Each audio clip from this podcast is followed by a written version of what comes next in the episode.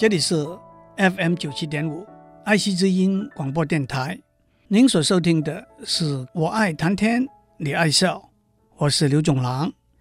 上一次我们讲莎士比亚的一出名剧《威尼斯商人》（The Merchant of Venice） 的故事，我们讲了上一半，今天要为大家讲结局。在威尼斯城有两个好朋友。安东尼欧 （Antonio） 和巴萨里欧 （Bassanio）。安东尼欧有几艘船出海做生意，这几艘船就是他财富的全部。巴萨里欧反正是把手上的钱全都花光了。不过他找到一个机会，在贝尔蒙 （Belmont） 那个地方，有一位又美丽又富有的女士波西亚 （Portia）。假如巴萨里欧追求他成功，他就可以人财两得了。但是他需要三千块钱作为路费前往贝尔蒙。安东尼欧手上又没有这笔现款，所以他们找到一个以放高利贷营生的人——夏洛克 （Shylock）。夏洛克一直不喜欢安东尼欧。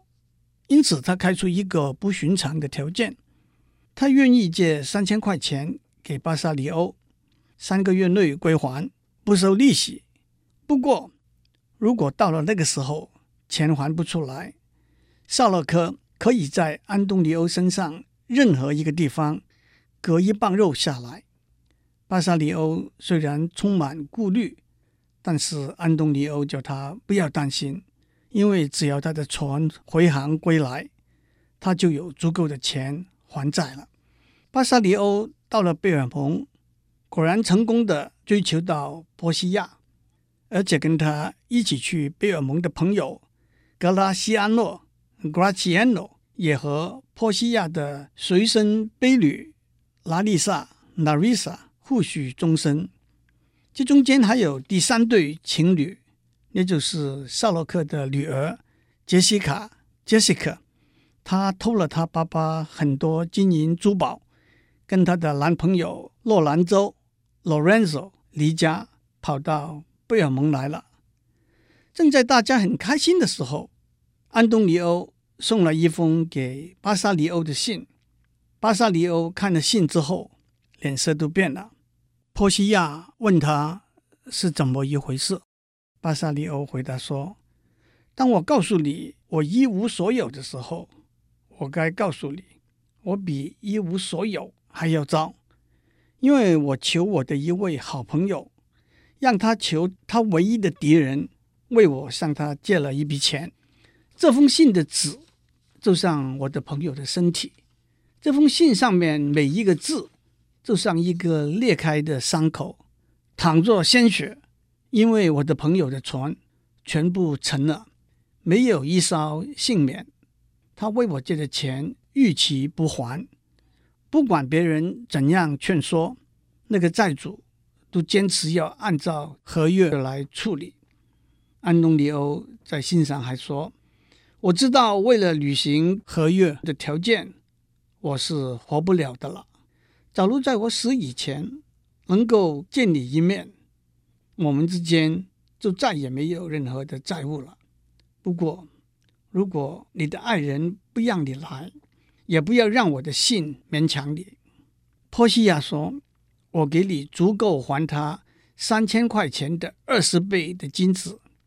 这种朋友，我们不能为了你损伤他一根毫毛。”他接着说：“让我们先到教堂完成婚姻手续。”然后你赶快回到威尼斯，你朋友的身边。巴萨里欧带着格拉西安诺离开贝尔蒙之后，波西亚跟拉丽莎说：“赶快，让我们扮成男装去看我们的丈夫。”在威尼斯的法庭，威尼斯的公爵开庭了。安东尼欧上庭来，威尼斯公爵对他碰到这种铁石心肠的债主。表示同情。接着，夏洛克也上庭了。虽然威尼斯公爵很婉转地劝他不要坚持要安东尼欧的一磅肉。夏洛克说：“我就是不肯，也不必解释为什么。就像我家里闹老鼠，我愿意花一万块这么大一笔钱来把老鼠清除掉，我也不必解释为什么。”巴萨里欧问：“难道只要是你不喜欢的东西，你就会无缘无故把它杀掉吗？”夏洛克反问：“那为什么你会无缘无故憎恨一个人？”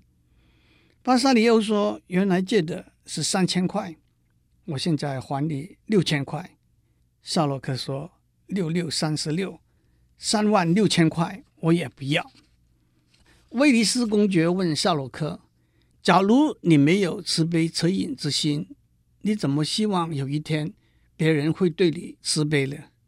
夏洛克说：“我要的这磅肉是我花钱买来的，我非要不可。”这个时候，威尼斯公爵从外地请来的一位年轻的法学博士和他的助理来到法庭。巴萨里欧安慰安东尼欧说：“你放心吧，夏洛克可以拿掉我的血、肉、骨头和一切，我也不能让你为我流一滴血。”安东尼欧说：“就让我来死吧。”在这里，莎士比亚很巧妙的。留下两个伏笔，一个是慈悲 （mercy） 这个字，一个是一滴血 （one drop of blood） 这个词。这位年轻的法学博士先询问夏洛克：“你是夏洛克吗？”“是的。”他在问安东尼欧：“你承认这份合约吗？”“是的。”法学博士说：“那我们得希望夏洛克能够有慈悲恻隐之心。”夏洛克回应说：“为什么我的被迫这样做？”年轻的法学博士为他解释慈悲的含义。这一段话可以说是莎士比亚在《威尼斯商人》这出剧里头最有名的一段话。开头的第一句是 “The quality of mercy is not strained”，慈悲是不可以强求的。让我为大家念这段话的中文翻译。慈悲是不可以强求的，它像降至天上的细雨，把双重的恩赐带到尘世。它是否给付出的，也是否给接受的人。它是最有权力的人手中最大的权力。它比皇冠更能代表坐在宝座上的帝皇。权杖不过是帝皇人间的权力的象征。不过，只能让人产生一份尊敬和畏惧的感觉。但是，慈悲超过了权杖所代表的权力和敬畏。他坐在帝皇心中的宝座上，他彰显的是上帝的旨意，公平正义得到慈悲的滋润，才会让地上的帝王的权力和天上的上帝的权力接近。当你要求公平正义的时候，请你记得，公平正义不足以让我们得救。我们要寻求的是慈悲，因为慈悲带领我们走仁慈善良的路。我讲这些话是要劝你，不要光是坚持公平正义。假如你还是要坚持的话，法庭也只好按照法令判罚那个商人。巴萨里欧向法学博士求情。请他 do a great right, do a little wrong。这句话有两个可能的翻译：一个是为了大是大非，犯个小错；一个是为了大义，不拘小节。这又是莎士比亚玩的一个文字游戏。Right, R-I-G-H-T 这个字，在英文里头既有对的意思，也有正义的意思。法学博士说：“不行，我们必须依法行事。”夏洛克大声高呼：“您真是一位聪明睿智的法官。”法学博士说：“让我们小心看看这份合约。”夏洛克说：“好的。”法学博士说：“他们愿意还给你三倍的借款啊。”夏洛克说：“我已经向上天发过誓，话收不回来了。”法学博士说：“那么看刀吧。不过等一下，我们还得找一个天平来称一下割下来的块肉。沙洛克说：“天平我也准备好了。”安东尼欧跟巴萨里欧说：“让我握你的手说再见，让我问候你的妻子。”巴萨里欧说：“我娶了一位好妻子，我真爱她，如同真爱我自己的生命一样。但是我的生命、我的妻子以及整个世界，都比不上你的生命的宝贵。我愿意失去这一切，牺牲这一切，换取你的生命。”在旁边的法学博士说：“假如你的妻子在你旁边听到这一番话，恐怕难免有点失落灰心吧。”格拉西安诺也开口说话了：“我也有一位我最爱的妻子，我希望她能够上天堂去，找一位天神来改造这种狼心狗肺的人。”法学博士的助手说：“这只是你在你妻子背后说的话。”否则，你家里会变得鸡犬不宁。聪明的听众恐怕已经知道这位法学博士和他的助手是谁了吧？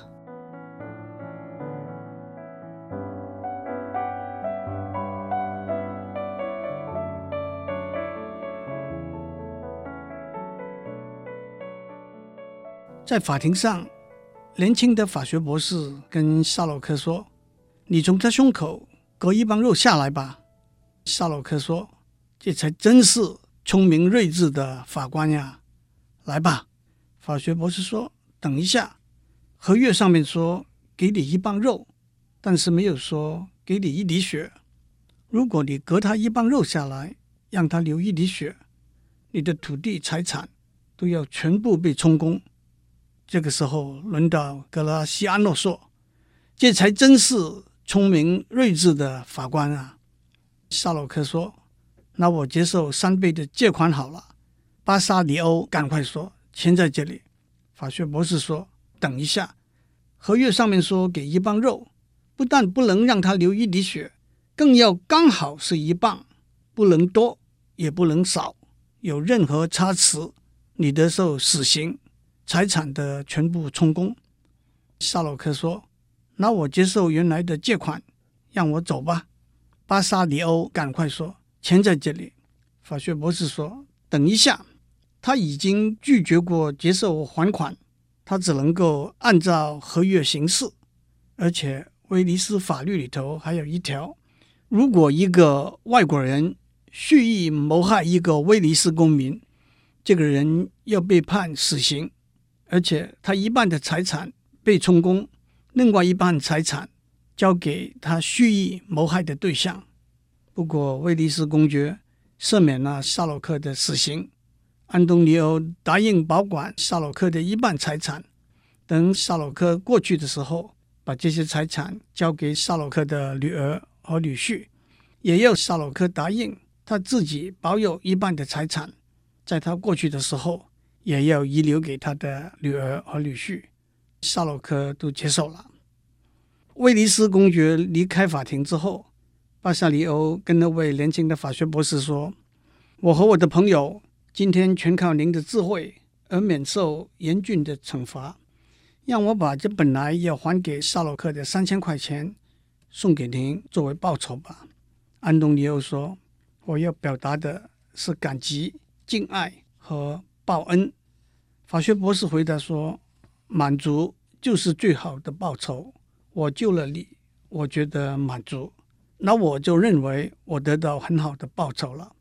我只希望我们再见面的时候，你们还认得我，认得我，这又是一个暗示。巴沙里欧说：“那么，我要请求您拿两件纪念品作为保礼。”法学博士说：“好吧。”他跟安东尼欧说。请您把您的手套送给我，又跟巴萨里欧说，请您把您的戒指送给我。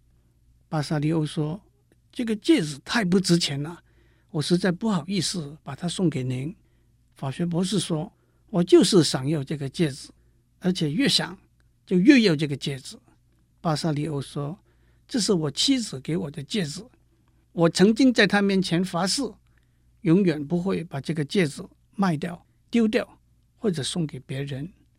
法学博士说：“哈哈，这就是许多男人把礼物省下来的借口。”再见吧。法学博士走了之后，安东尼欧跟巴萨利欧说：“把戒指给他吧，他的功劳和我跟你的友情，应该比你老婆的命令更重要。”巴萨利欧就吩咐格拉西安诺追上去，把戒指交给法学博士。当格拉西安诺追上他们的时候，法学博士年轻的助手也把格拉西安诺的妻子送给他的戒指要过来了。当然，现在诸位都知道，这位法学博士就是波西亚，巴萨里欧的妻子，他的助手就是拉丽莎，格拉西安诺的妻子。波西亚和拉丽莎快马加鞭，赶在他们的丈夫前面回到贝尔蒙的家。不久，巴萨里欧、安东尼欧、格拉西安诺都回来了。波西亚向安东尼欧表达了欢迎之意的时候，拉丽莎和格拉西安诺吵起来了。原来拉丽莎发现格拉西安诺把她给她的戒指送给别人了。格拉西安诺也坦诚是给了那位法学博士的助手。这就是剧本里头烘托的手法：先让拉丽莎和格拉西安诺为了戒指吵起来。格拉西安诺说：“那不过是一个不值钱的金圈子。”拉丽莎说：“当我把戒指送给你的时候，你发誓你会带着这个戒指一直到死，死后还要带到坟墓里去。现在你说把戒指送给了法学博士的助手，我看这个助手脸上连胡子都没有。”格拉西亚诺说：“他长大了，脸上自然就有胡子了。”拉丽莎说：“那除非女人会变成男人。”格拉西亚诺说。我发誓，我把这个戒指给了一个高矮和你差不多的年轻人，他很会胡扯瞎说，他苦苦哀求，我实在没有办法拒绝他。诸位听众，当您已经知道这位法学博士的助手就是拉丽莎的时候，这段话实在也会让您发出会心的微笑。这个时候，波西亚开口责备格拉西安诺说：“格拉西安诺。”你实在该死！你怎能够把你妻子送给你的第一件礼物那么轻易地转送给别人呢？我也送了一个戒指给我的丈夫，让他发誓永远不会让这个戒指离开他。你看，他站在这里，我敢保证，他没有让这个戒指离开他，只是为了全世界的财富，他也不会让这个戒指离开他。格拉西亚诺说。巴萨里欧早就把你送给他的戒指送了给那位法学博士了。波西亚生气了。下面是巴萨里欧和波西亚的对话。巴萨里欧辩护说：“假如你知道我给了谁了戒指，假如你知道为了谁我给了戒指，也能了解为什么我给了戒指，而且我是多么不愿意给那戒指。”加上他们什么都不要，只要那戒指，那你就不会那么生气了。波西亚回应说：“假如你知道这是代表纯洁的戒指，假如你知道这是一个真心的人送给你的戒指，假如你记得你承诺过永远保存这戒指，你就不会送出去这戒指。”波西亚接着说：“我相信你一定把戒指。”送给别个女人了，巴萨里欧辩护说：“我不是把戒指送给别个女人，我是把戒指送了给那位救我的好朋友一命的法学博士。他不断的求我又这个戒指。我相信，假如当日你在场，你也会求我把这个戒指送给他的。”波西亚回答说：“千万不要让这位法学博士走进我的家。”因为既然你那么大方，我也会跟你一样大方，甚至当你不在家的时候，让他跟我同睡一床。拉丽莎也差一口，我也会让法学博士的助手跟我同睡一床。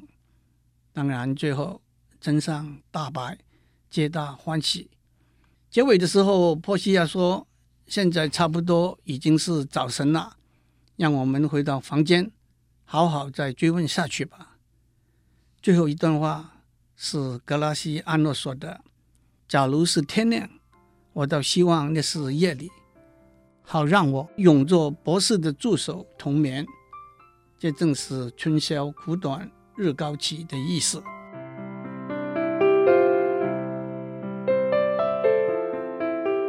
以上内容由台达电子文教基金会赞助播出。